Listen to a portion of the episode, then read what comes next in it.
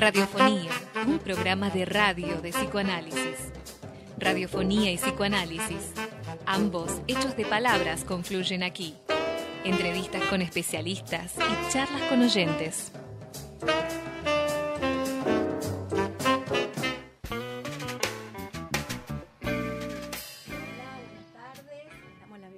A Radiofonía, nuestro programa. Bueno, voy a hablar al micrófono. Hola. ¿Cómo va, señor Nicolás? Nicolás. No, joder. No, le, estoy, Tiene cara de le estoy Nicolás. haciendo un chiste. Cara Nicolás. Igual, igual me, me han dicho, ya me han dicho cada nombre. ¿Cómo va, señor Nacho? No, era un chiste. Muy bien, todo muy bien. ¿Ustedes? Bien, bien, Nachito. Bueno, empezamos Radiofonía, le mandamos un beso a Roberto Bellorini. ¿Por dónde anda Velorini? Y Bellorini anda por el litoral. El litoral. Está, está, está hecho un hombre de río. Mirá vos. Bueno, le mandamos un saludo. Sí, le mandamos un saludito. Bueno, estoy hoy con mi compañero Martín Acevedo, ¿Qué tal? ¿Cómo estás, Marta? psicoanalista, escritor, Gracias, gracias. Padre, padre de familia. padre de familia. Agreguemos, agreguemos. sigamos agregando títulos. Y hoy, esta tarde, nos acompaña nuestra invitada especial, que se llama Mirta Petronilli. Con ella, bueno, te saludamos, Mirta. Gracias, ¿cómo están? ¿Cómo estás, Mirta? Gracias por la invitación. Gracias a vos por aceptar y por compartir con nosotros esta tarde. Eh, bueno, vamos a estar hablando de adolescencia E impulsiones. e impulsiones. Así que bueno, vamos a un poquito a nuestra cortinita y después ya Martín la presenta como es debido. Dale.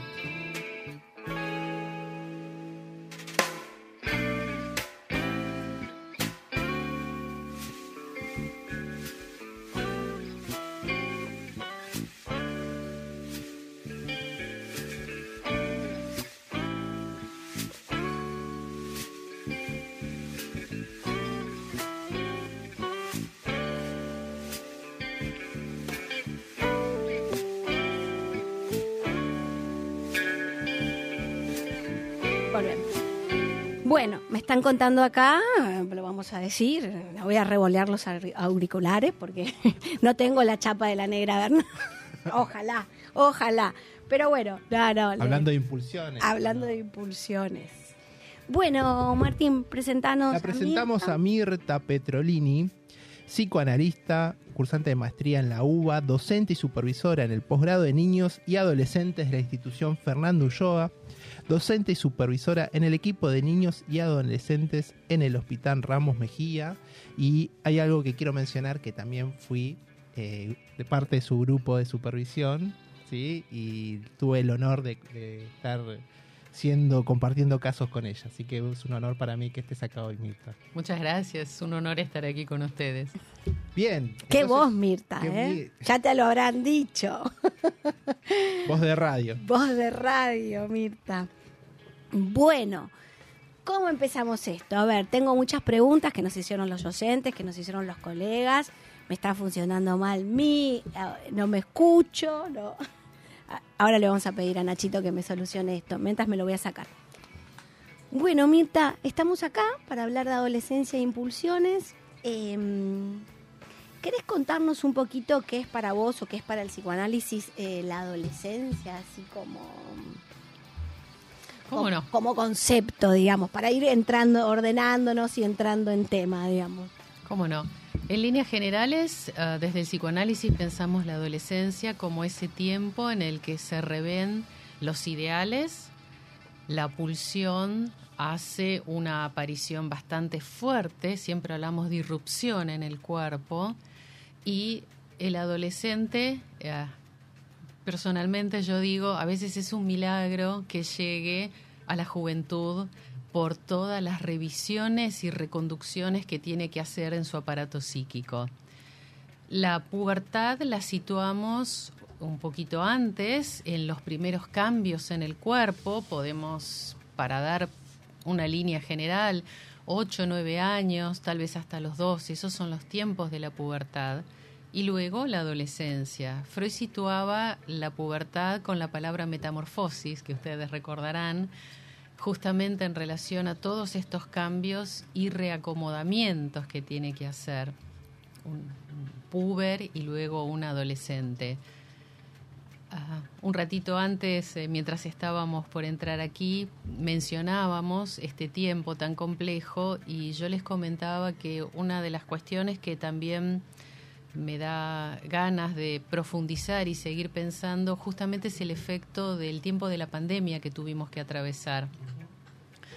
Porque trabajo bastante en estos tiempos con orientación a padres, ¿no? Entonces cuando hablan de elegir escuelas, lugares, yo siempre les digo que la escuela primaria la eligen los papás por cercanía, por toda una serie de cuestiones que tienen que ver con la disponibilidad física también de los padres, ¿no? De asistir, de llevar, de traer, todo lo que saben ustedes que tienen hijos pequeños. En cambio, No, ¿en serio? Todo eso tengo que hacer. Todo esto.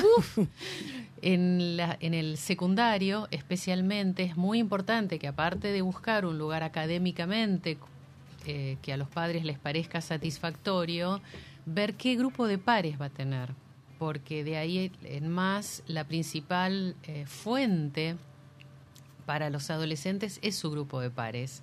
Entonces, pueden mandarlo al mejor colegio que ellos eh, consideren, pero si el grupo al cual va a estar no es un grupo con el que los padres se sientan cómodos, eso va a ser muy complejo porque los niños, los púberes o los adolescentes van a empezar a pasar mucho tiempo con otras familias.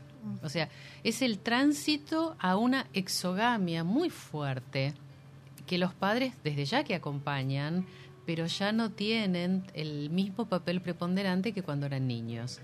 Entonces, justamente en el tiempo de la pandemia, todo este lazo social tan rico, tan importante, quedó absolutamente cortado. Algo de la presencialidad del grupo. Sí, ¿no? sí. Mm. De la presencialidad, eh, Lacan tiene una forma linda de decirlo, ¿no? Que es en cuerpo. Mm. O sea, que es algo del cuerpo que tiene que estar cercano. Ujú. Lo sea bajo la forma de deporte, sea bajo la forma de compartir una vestimenta, un maquillaje, lo que cada grupo pueda eh, tener como rasgo distintivo. Claro, sí, casi que un adolescente es como el cuerpo de sus pares también, ¿no? ¿Viste? Que arman una corporeidad ahí. Tal cual, Mm. e- es una corporeidad compartida. Mm. Entonces, uno de los temas fundamentales es el adolescente, eh, comenzando por el puber, empieza a diferenciarse fuertemente de sus padres. Es la época en que todo padre o madre dice, pero ¿cómo?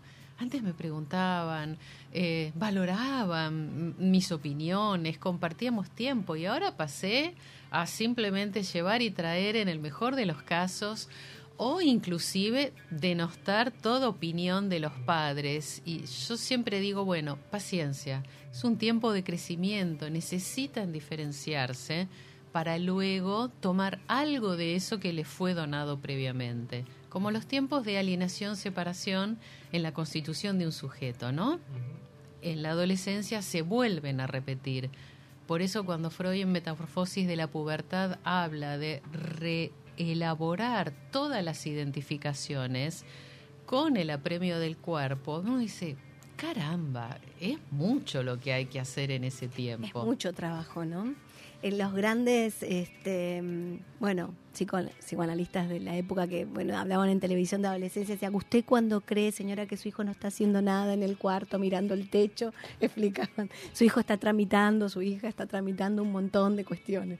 Era- me acuerdo de esa, esa, esa idea cual. que los padres decían, no hace nada, no está haciendo nada.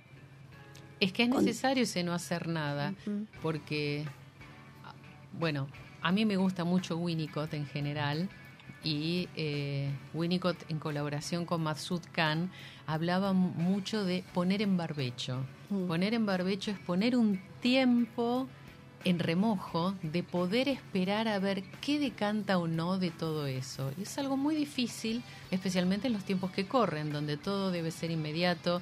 Los chicos hacen varios deportes, tienen que hacer otras actividades, trabajos. Hay, hay un apremio muy grande. Y el adolescente ya tiene el apremio propio de su momento, de su época. Por eso una de las preguntas era el tema de las impulsiones y si son algo específico de esta época de la adolescencia, ¿no? Desde ya que la respuesta es que no. Eh, los adolescentes y los jóvenes y los adultos también tienen impulsiones. Cuando vos decís impulsiones o cuando eh, decidimos titular esta, este, em, ¿a qué te referís, Mirta? Como viste que nosotros tenemos como categorías pasaje al acto, acting. Em, impulsiones es todo ese ese vasto así em, o no o Ahora lo precisamos. Ah, lo- Impulsiones es la forma abrupta en que la pulsión se hace presente. Desde el lado de una urgencia, sin palabras, desde el lado de un acto que puede abarcar acting out, pasaje al acto, puede abarcar desde inhibición hasta adicciones. En general, otra forma de nombrar las impulsiones es cuando nosotros decimos son formas que no están tramitadas bajo las formaciones del inconsciente. Son formas abruptas con el rasgo de angustia y de una fuerte aceleración de un movimiento o de un acto, que ahí lo tenemos que diferenciar con lo que nosotros llamamos acto significante, ¿no?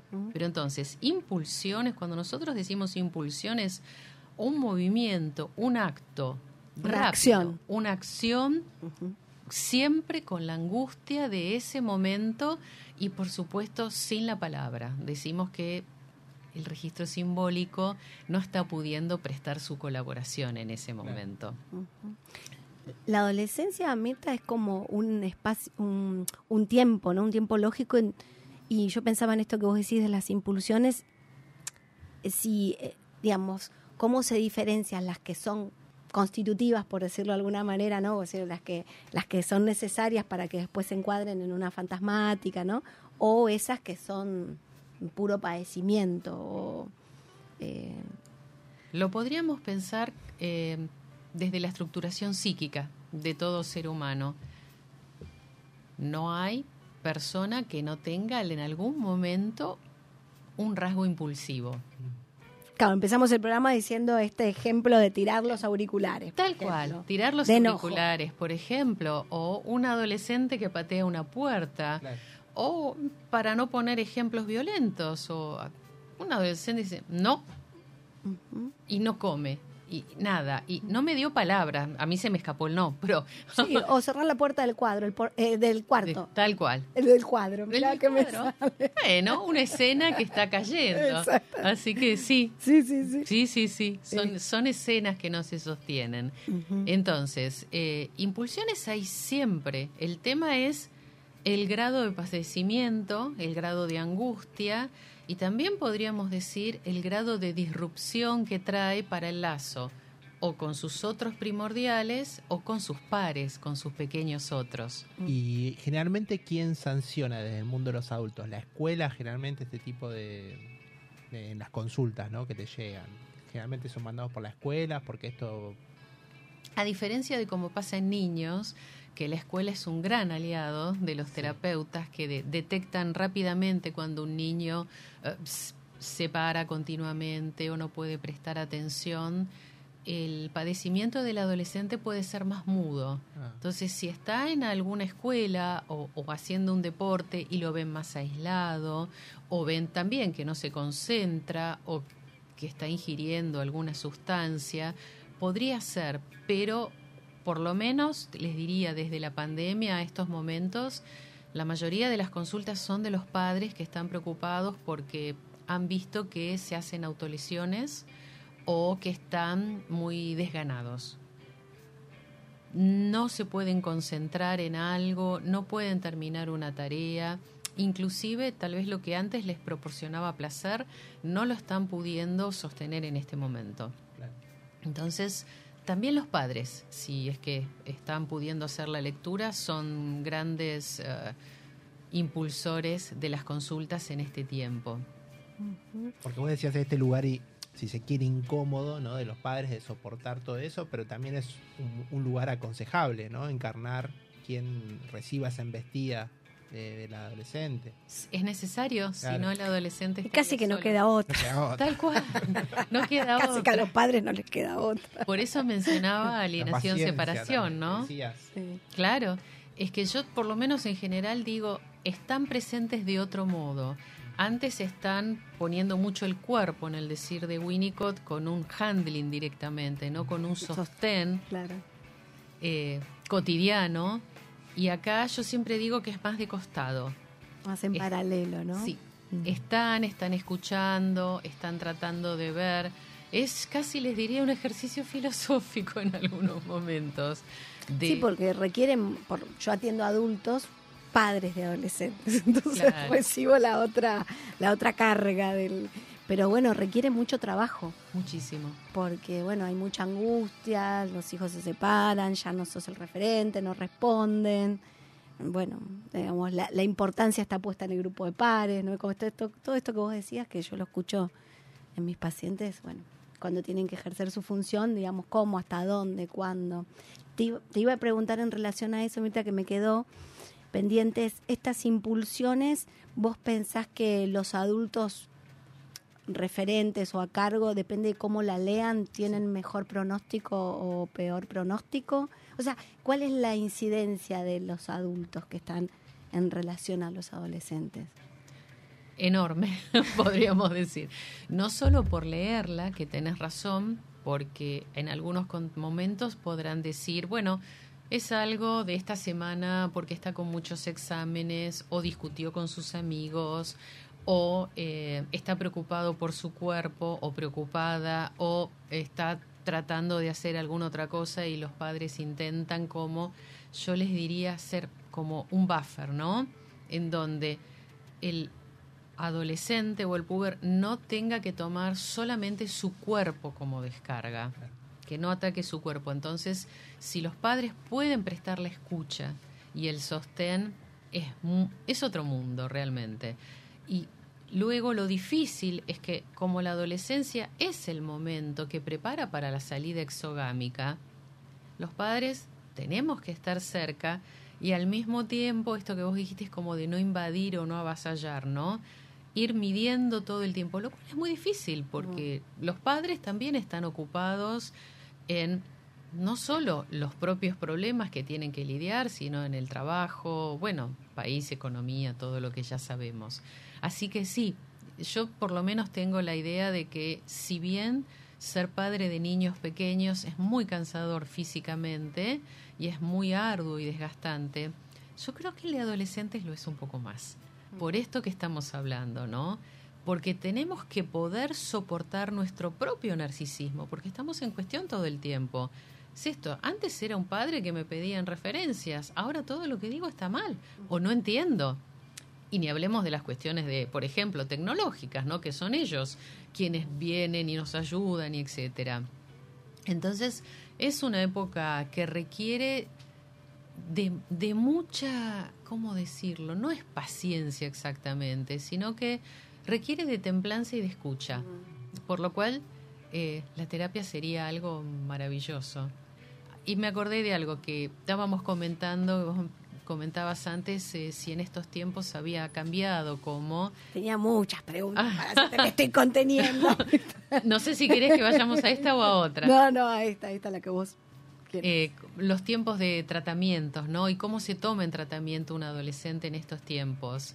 Y yo personalmente trabajo con los padres. No es que tengan que estar constantemente, pero necesito... Ah, esa era, era otra de las preguntas, porque Sí. viste que la transferencia con los niños es con los padres casi. Sí. O sea, más allá de que el niño tiene transferencia al juego y al personaje que uno es en el juego, pero es con los padres con quien uno, con los adolescentes te quería preguntar, esa transferencia, cómo, porque para mí es un laburo para el analista. Atender a adolescentes, ya les digo, para mí es de una valentía en este momento, además, siempre fue, pero en este momento mis colegas que atienden adolescentes, para mí es como sacarme el sombrero y decir, le pertenezco. Este, A ver, es difícil porque como justamente está en rebeldía con todos sus ideales, nosotros tenemos que tener también una posición de escucha muy específica en donde no queremos ni la idea es representar el discurso amo, pero rápidamente nos puede instalar el adolescente o el puber en ese lugar y al mismo tiempo, al menos para mí en la clínica, es muy útil darle una entrada a los padres para que puedan hablar, para que se puedan pensar nuevos modos de eh, lazo con este hijo en este momento. Entonces, acá hay posturas dentro del psicoanálisis. Hay algunos que dicen que no, que ellos valoran la palabra del adolescente y que justamente como tiene que separarse de los padres, lo toman de ese modo. Y Como lo un lugar de exogamia, digamos, Exacto. con el analista. y propiciador. Yo creo que eso es algo a lo que se puede llegar. Pero en general en los tiempos de consulta, al menos para mí es muy Hay útil. algo de eso que hay que hacer entrar, digamos, Sí, del discurso familiar. sí, sí. Es justamente para poderlo trabajar y poder darle otra forma posible. No, y además para que esa exogamia también sea sostenida por los padres, digamos, porque por más que el adolescente la practique en su grupo de pares o en otras familias o en el analista, eso los padres tienen que estar también acompañando eso, Y sí. digamos, si no volvemos Y sí, donde, a donde empezamos para mí. pero tal cual. Inclusive una de las últimas cosas que yo había estado pensando era, eh, me había interesado trabajar el tema del semblante, ¿no? ¿Y ah, qué queremos decir cuando hablamos de semblante, semblante analítico, etcétera? Y encontré un artículo de Alba Flesler de la escuela freudiana que ella decía que eh, hay mucho problema con la traducción de la palabra semblante porque lo tomamos como algo impostado, como que es algo que no corresponde. Y en realidad semblante viene de faire semblant, que es hacer semblante. Y Lacan específicamente dice hacer el semblante de objeto para ese sujeto. O sea, es muy específico de la lectura, de la escucha de la persona que tenemos delante y cómo tenemos que intervenir. Entonces, en ese sentido, a mí me sirve pensar en los adolescentes, hacer semblante de y poder ahí desviar que yo estoy en tal o cual lugar. Yo estoy haciendo de semblante según lo que escucho en ese momento, con ese adolescente y con esa familia. Claro. Muy bueno. Sí, sí. Durante, me hiciste pensar, porque durante mucho tiempo se decía que había que semblantear ser un par del adolescente para que. Y eso es peligroso. O sea, en este sentido es necesario en algún momento, por supuesto que. Este, pero bueno, también esto que vos decís, bueno, requiere de muchos semblantes, no de uno solo. En Totalmente. principio, variedad. Esto que vos contás, por ejemplo, en eh, el grupo en la institución Ulloa, una colega estaba atendiendo a un adolescente con autolesiones importantes. ¿Qué pasó? La colega que la estaba atendiendo con muy buena disposición habilitó el WhatsApp por si estaba muy angustiada para que la llame, etcétera, y la adolescente le empezó a mandar fotos de los cortes Mm. al terminar la sesión o en otro momento, lo cual es muy complejo porque por un lado la adolescente sí tuvo la transferencia suficiente como para poder hacerle llegar esa imagen, pero era una imagen sin palabra. La, la analista quedaba muy angustiada Claro. y eso había que traerlo a escena. Y si bien tenía la ventaja, por ejemplo, de ser un analista muy joven, que podía entender y estar con todo esto, siempre les decía, ojo, es hacer semblante de. Nosotros podemos hacer semblante de entender, de estar, de compartir algo inclusive, pero siempre apuntando a un objeto causa, siempre apuntando a una historia. Si no, estaríamos en un terreno más uh, terapéutico a modo, digamos, voluntad, que no sería nuestro trabajo en todo caso. Sí, sí, bueno, se- pienso en la función del acompañante terapeuta, pienso en otras funciones, la de la familia, la del acompañante, que no son la del analista, digamos, ¿no? Para acompañar momentos, procesos, hay muchas formas de acompañar, Tal cual. pero si el analista no acompaña de la manera en que requiere su función, se complica, porque esa función queda vacía, ¿no? Porque...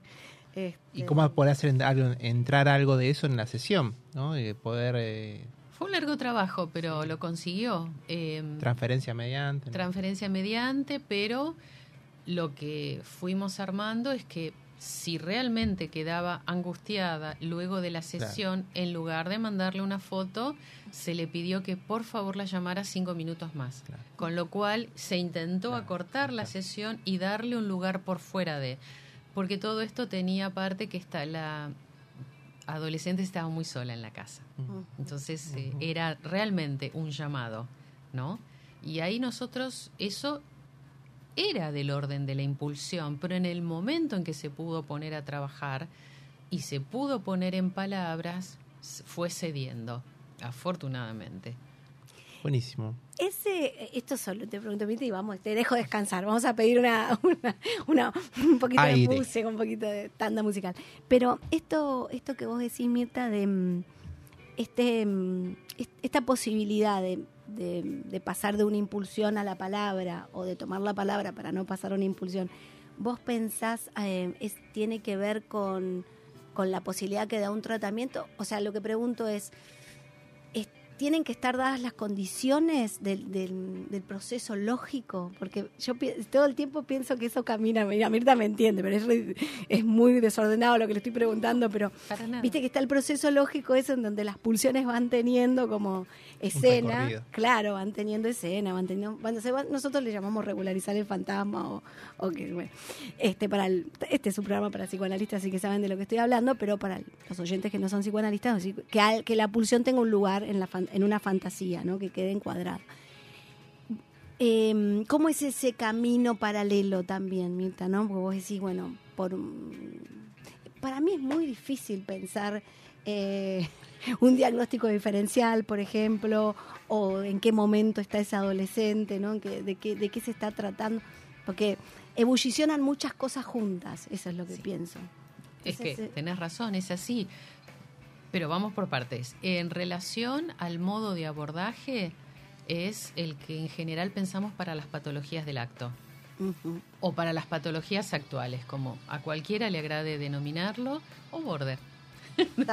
tenemos mucha eh, forma de llamarlo, por suerte, en donde lo que no va por la vía de las formaciones del inconsciente y no está sintomatizado, y de hecho el cuadro del seminario 10 de la angustia es uno de los referentes para pensar esto, es se necesita de un tiempo importante para que la transferencia se instale. Diana Rabinovich tiene, tenía una forma muy simpática de decirlo y es yo no diría que son pacientes que no se pueden analizar cuando hablaba de patologías del acto, ¿no? Diría, más bien es el analista el que tiene que disponer de tiempo y paciencia justamente para que la transferencia aparezca. Y lo dijo en algo muy claro y que es, se necesita más tiempo de entrevistas preliminares en algún momento este tiempo lógico de la pregunta por eh, qué tienes tú que ver en este desorden del mundo podrá aparecer, pero será el tiempo lógico de cada paciente. No es y por lo tanto las intervenciones son distintas, no son a modo de interpretación. En general son más a modo de construcciones, por eso a mí o de anudamiento, ¿no? Como que el analista se puede permitir anudar. Mm. Tal cual. Por eso me sirve mucho pensar en términos de semblante. Mm. ¿No? En alguna época también pensé, digo, bueno, algo de sintón puede ser, pero la verdad que lo del semblante me clínicamente me resultó mucho más útil. Entonces, esto en cuanto al abordaje de, vamos a decir así, de las impulsiones o, si ustedes quieren, gran parte de lo que se presenta en el seminario 10, ¿no? Luego, el diagnóstico diferencial en adolescentes o en púberes, ahí sí yo te respondería con ah, lo tradicional del, del psicoanálisis, que es vamos viendo el uno por uno de la clínica, vamos viendo cómo se presenta y que, qué se puede ir anudando y enlazando y dando otra vuelta, porque está en la segunda vuelta edípica, está en plena formación. Es cierto que hay algunos casos sumamente complejos. Este que les acabo de contar, eh, al tiempo requirió, si bien eh, se trabajó muy bien, requirió derivación porque era en el marco de un trabajo virtual. Entonces, em, faltaba también gran parte del sostén familiar y se hizo una derivación a un hospital de la zona porque se requería de medicación. había, había riesgo, la verdad que se, se volvió a complicar. De todas maneras, algo muy bonito es que eh, la adolescente, ya cuando estaba en tratamiento, le volvió a escribir al analista agradeciéndole y que, bueno, que tal vez en algún otro momento se encontraban, que creo que fue algo muy grato. Qué lindo, qué lindo, un pasaje por ahí, ¿no? Mm. Bueno, ahora sí, Nachito, te llamo por tu nombre. Y te pido... Porque si no, no tiro nada, ¿eh? Ah, no, no, tirame un tema musical, por favor, y para ¿Quién, adolescentes. quién lo va a elegir? Ah, ¿quién lo va a elegir? No sé. Mirta, la invitada. Algo que te guste escuchar, Mirta. Ah, caramba, no vine preparada. Y en el aire, encima. En el aire. Horror. Si no, lo elijo yo. No, no, no, no. Mirta. Pero me va a delatar. ¿Phil Collins? ¿Tendrás Ay, algo? qué Por lindo. favor. Bueno, Yo estaba viendo, sí, me, me, me enfoca la cámara acá. sí. ¿Por qué el peluquero, esto es una pregunta indiscreta, ¿por qué el peluquero siempre que le decís no me cortes tan cortito, me hace esto? ¿Te cortó mucho el pelo? ¿Viste que encima le pagué? Esos, los peluqueros les encanta cortar Les el pelo. Hablando de corte, vamos con Phil Collins.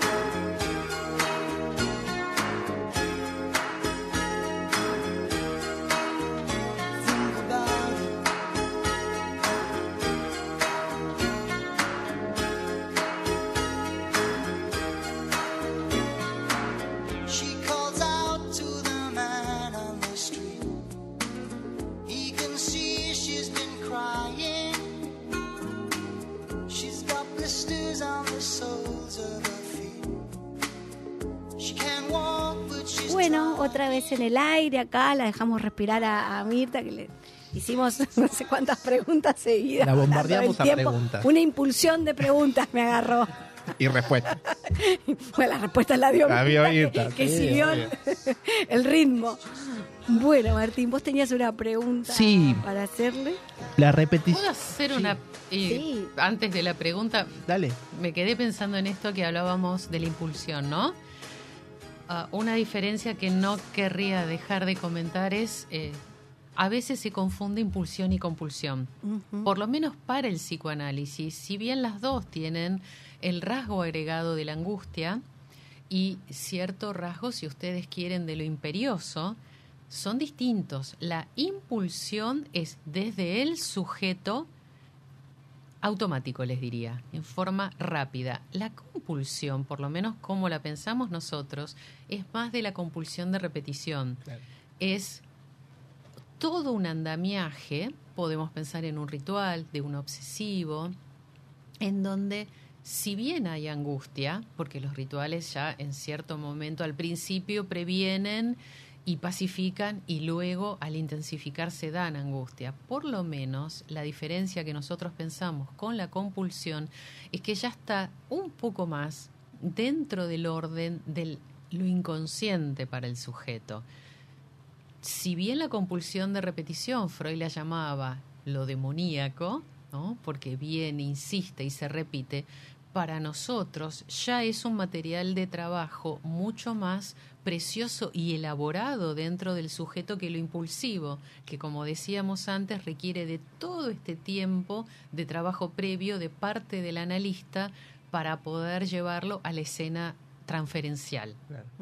Qué interesante esa distinción. Es muy precisa esa distinción que haces y eh, te la agradezco, Mirta, porque es muy importante. Sí, Porque realmente uno podría decir cuando las impulsiones, si se podría decir así, pasan a ser compulsiones, ya estamos en otro territorio, Sí. digamos.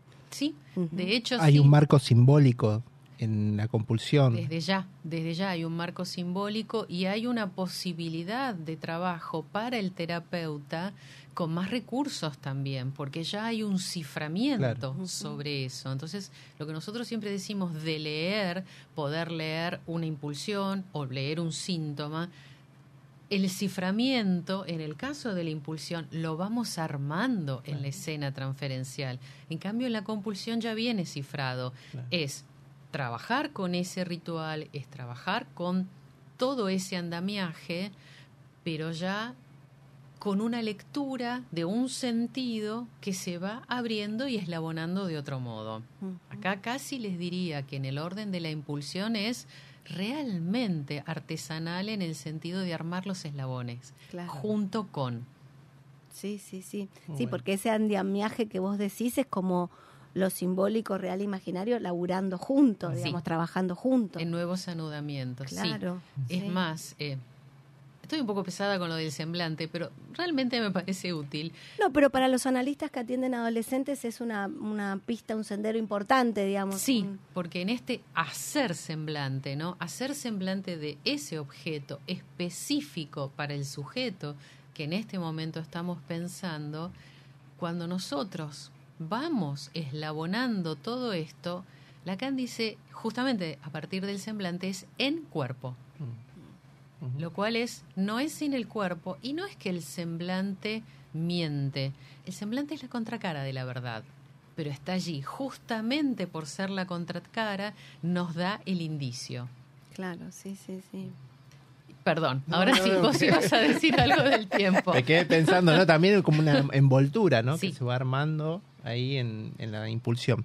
En relación al tiempo, me quedé pensando respecto a la, al- a la repetición y justamente el título de, de la presentación de hoy es si las impulsiones son una marca exclusiva de este tiempo. De la adolescencia, sí. Claro, y yo lo pensé también porque varias veces que hiciste algunos recortes, el, el tema del contexto, ¿no? Y el tema de la época respecto a, no sé, WhatsApp, ¿no? Cómo, cómo se puede, cómo van de la mano, La adolescencia situada en una época con estas variables, estas coordenadas.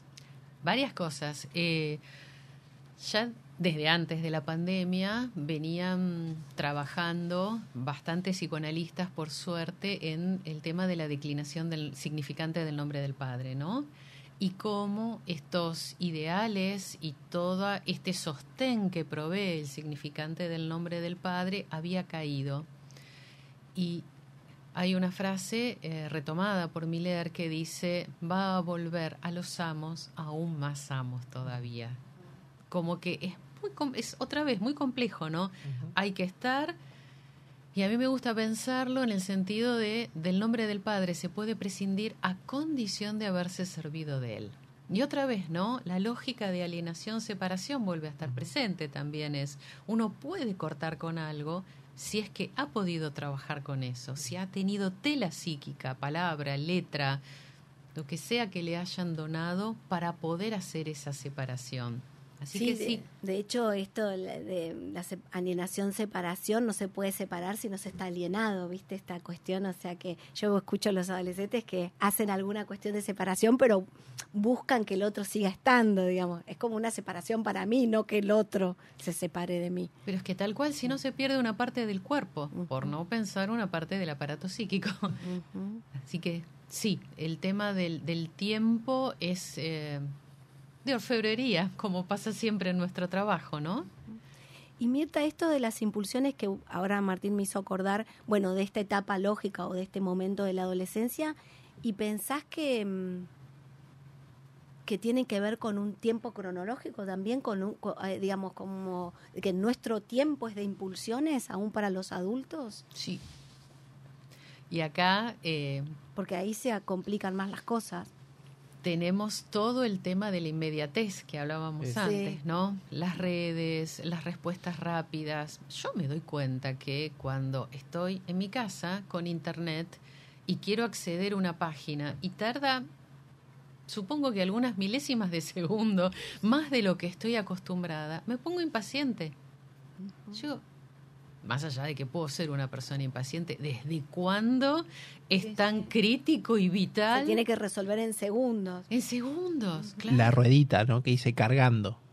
Ni siquiera, a veces ni siquiera aparece la ruedita, simplemente, qué sé yo, la internet está más lenta o muchos están usando algo. Digo por Sí, dar sí. algo de la inmediatez. Pero esta cosa ya tendría que estar acá. Claro. Ya tendría que estar. Ya esa cosa, ¿no? Y- Sí, sí, sí. sí, sí, sí. Que por más que después uno lo maneje, epa, que estoy haciendo, que, que está pasando, bueno, uno relaja, respira, ya pasó ese, ese, esa sensación de inmediatez.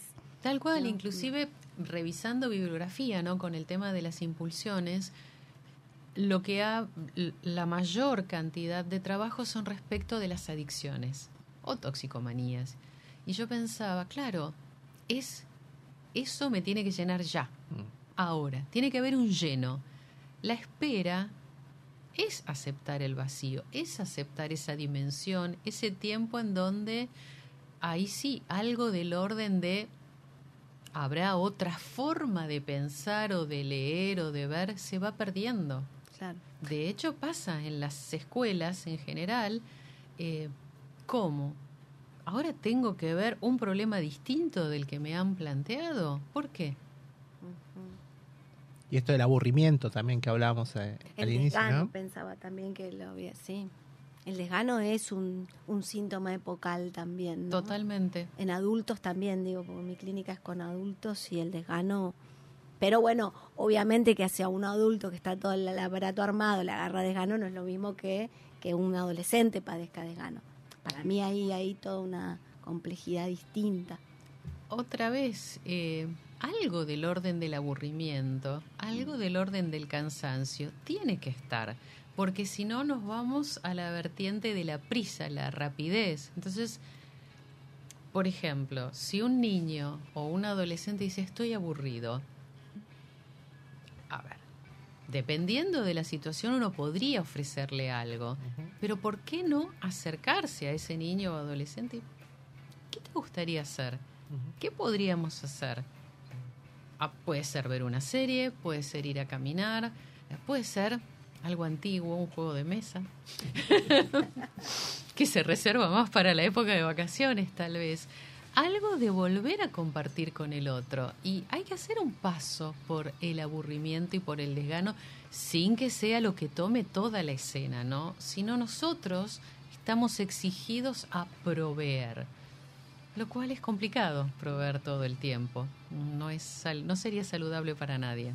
Y que es el lugar un poco que eh, ocupan las nuevas tecnologías. Esto del algoritmo siempre tiene que estar funcionando para ¿no? estar eh, entretenido todo el tiempo. ¿Y qué sería si no poner la cabeza en no pensar, no?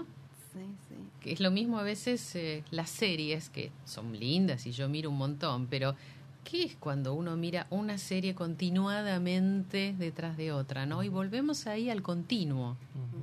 Sí, la relación, estoy pensando también a la satisfacción, ¿no? Tan complicada. eh, Claro. mm, Y a la frustración también, ¿no? Como toda esa... esa Y se escucha esto de mm, está todo el día con el celular o con o jugando y no, no habla, no lo escuchamos, o encerrado, el encerramiento, Sí. respecto a un lugar, de- un búnker, digamos, del adolescente. A ver, otra vez es un tema complejo porque el adolescente necesita su lugar, Claro. necesita delimitar un espacio justamente porque su cuerpo y todo su aparato está cambiando. Entonces, si puede tener un lugar de resguardo, es fantástico, siempre y cuando eso no sea que se oculta de la palabra con el otro, del lazo con el otro. Y yo venía para acá, estoy cerca, miré personas en la calle, adultos, todos estaban con teléfonos o con eh, auriculares. auriculares. Es un dato de nuestra época. Sí. ¿Qué hay de, ni siquiera digo la palabra con un otro, mirar por donde uno está caminando, por lo menos? Entonces sí, el adolescente se refugia en su cuarto, pero nuevamente, está bien que se refugie en su cuarto siempre y cuando comparte actividades con sus pares, algo de la palabra con sus padres esté circulando también, En el verano eh, di un curso que era tenía que ver con alienación, separación y el título era de padres a pares. Justamente en esto no de alienarse a los significantes de los padres y poder tomar todo esto y sacarle la D, separarse y ir en el lazo con los pares.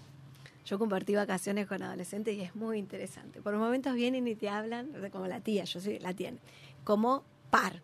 Sí, no sé, es la muy... Por momentos vienen y me dicen, no, no, así no, no sé qué, como ya estoy en otro lugar, ¿viste? Como, eh, por momentos soy el, eh, como decir, discurso amo, por momentos par, por momentos, ¿viste? Y eso cambia de segundo a segundo, bueno, es el juego que proponen, ¿no? Como, Tal cual. este, Por eso digo que es tan distinto en relación a los niños, ¿no? Donde uno ya sabe que tiene que estar presente y en cuerpo. En cambio, con los adolescentes es que el adulto permit- se permita poder estar y no estar también y tener esa tranquilidad de que va a estar con el adolescente, que su hijo o, o su sobrino cuenta con él, pero dejando también algo de espacio. Y ahí volvemos a la tecnología, en donde es maravillosa la tecnología. Yo descubrí en la pandemia bastante útil la tecnología. De hecho, nos permitió atender en forma virtual, que para nosotros era impensable, salvo cuando algún paciente viajaba o tenía alguna situación muy específica. Y la verdad que fue maravilloso, por lo menos en el tiempo de la cuarentena estricta. Yo no me puedo imaginar toda esa cantidad de padres, niños, adolescentes cortados de el tratamiento que tenían en ese momento. De hecho, cuando empezó en marzo la cuarentena y el grupo con el que estaba trabajando decía, ¿y ahora cómo hacemos? Bueno, vamos a pensar cómo hacemos, esto es novedoso para todos. Y lo primero que les dije fue, al menos por dos semanas, yo pensando que la cuarentena iba a durar tres, dos semanas, todos ¿eh? Como pensábamos todos. eso, tres a lo sumo. A lo sumo tres, así con toda la furia. Pero que en dos semanas ya estaba resuelto. Entonces yo muy ilusamente les dije a mis alumnos, estas primeras dos semanas trabajemos con los padres, que están en la casa, preocupados, en aquel momento no había vacunas. Entonces, si los niños quieren o adolescentes quieren estar en la escena y pueden, bien. Ahora lo importante es sostener y escuchar a los padres. Y la verdad que fue bastante bueno, lástima que fue muy largo, pero bueno, después se fueron programando invenciones y la verdad que fue maravilloso. Nunca me imaginé que se pudiera jugar a las cartas eh, por internet con niños o adolescentes. A Fue las escondidas jugaba una colega que supervisaba. Dice, no, porque jugamos a las... La tienda virtual jugamos a las escondidas, mortal. Tal cual, tal Sí, cual. Entonces, la tecnología, como todo en la vida, tiene un lado sumamente útil, sumamente importante, pero otra vez, es un tema de tiempo y si ustedes quieren, les diría, es un tiempo de medida, ¿no? Esto que siempre vemos, medida fálica, falocastración, bueno, ir un poco y un poco. Algo va adviniendo, algo tendrá un poco de restricción, pero lo importante es armar borde, armar escena. Si no, el adolescente o el adulto queda en un océano sin los bordes, ya no digamos entre lo público y lo privado, entre su cuerpo y el cuerpo del otro. Mm. Porque la impulsión lo que ataca y desdibuja es el cuerpo de cada uno. Por eso es tan importante que la palabra vuelva a ser amarre de un modo u otro con las formas pulsionales que va mostrando.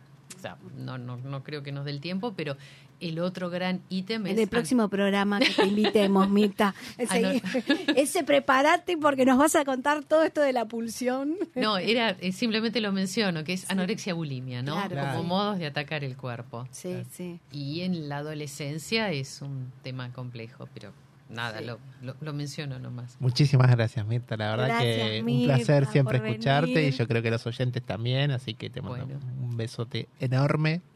Muchas gracias a ustedes por la Algo invitación. más que nos quieras contar, Mirta, que nos quieras decir. Tenemos tres minutitos. Otro tema de Phil Collins. Puede ser, puede ser. Eh, algo que les quisiera decir.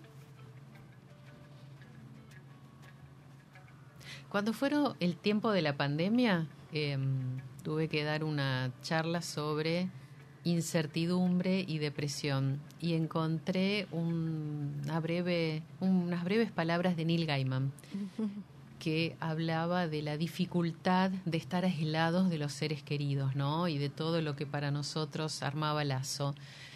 Y lo dijo en palabras bellas, no lo tengo escrito acá, pero el resumen era, podrá venir una epidemia, podrá venir una pandemia, podrán pasar muchísimas cosas dolorosas, pero no nos van a impedir que hablemos, no nos van a impedir el relato que se transmite entre generaciones y que nos une con los otros.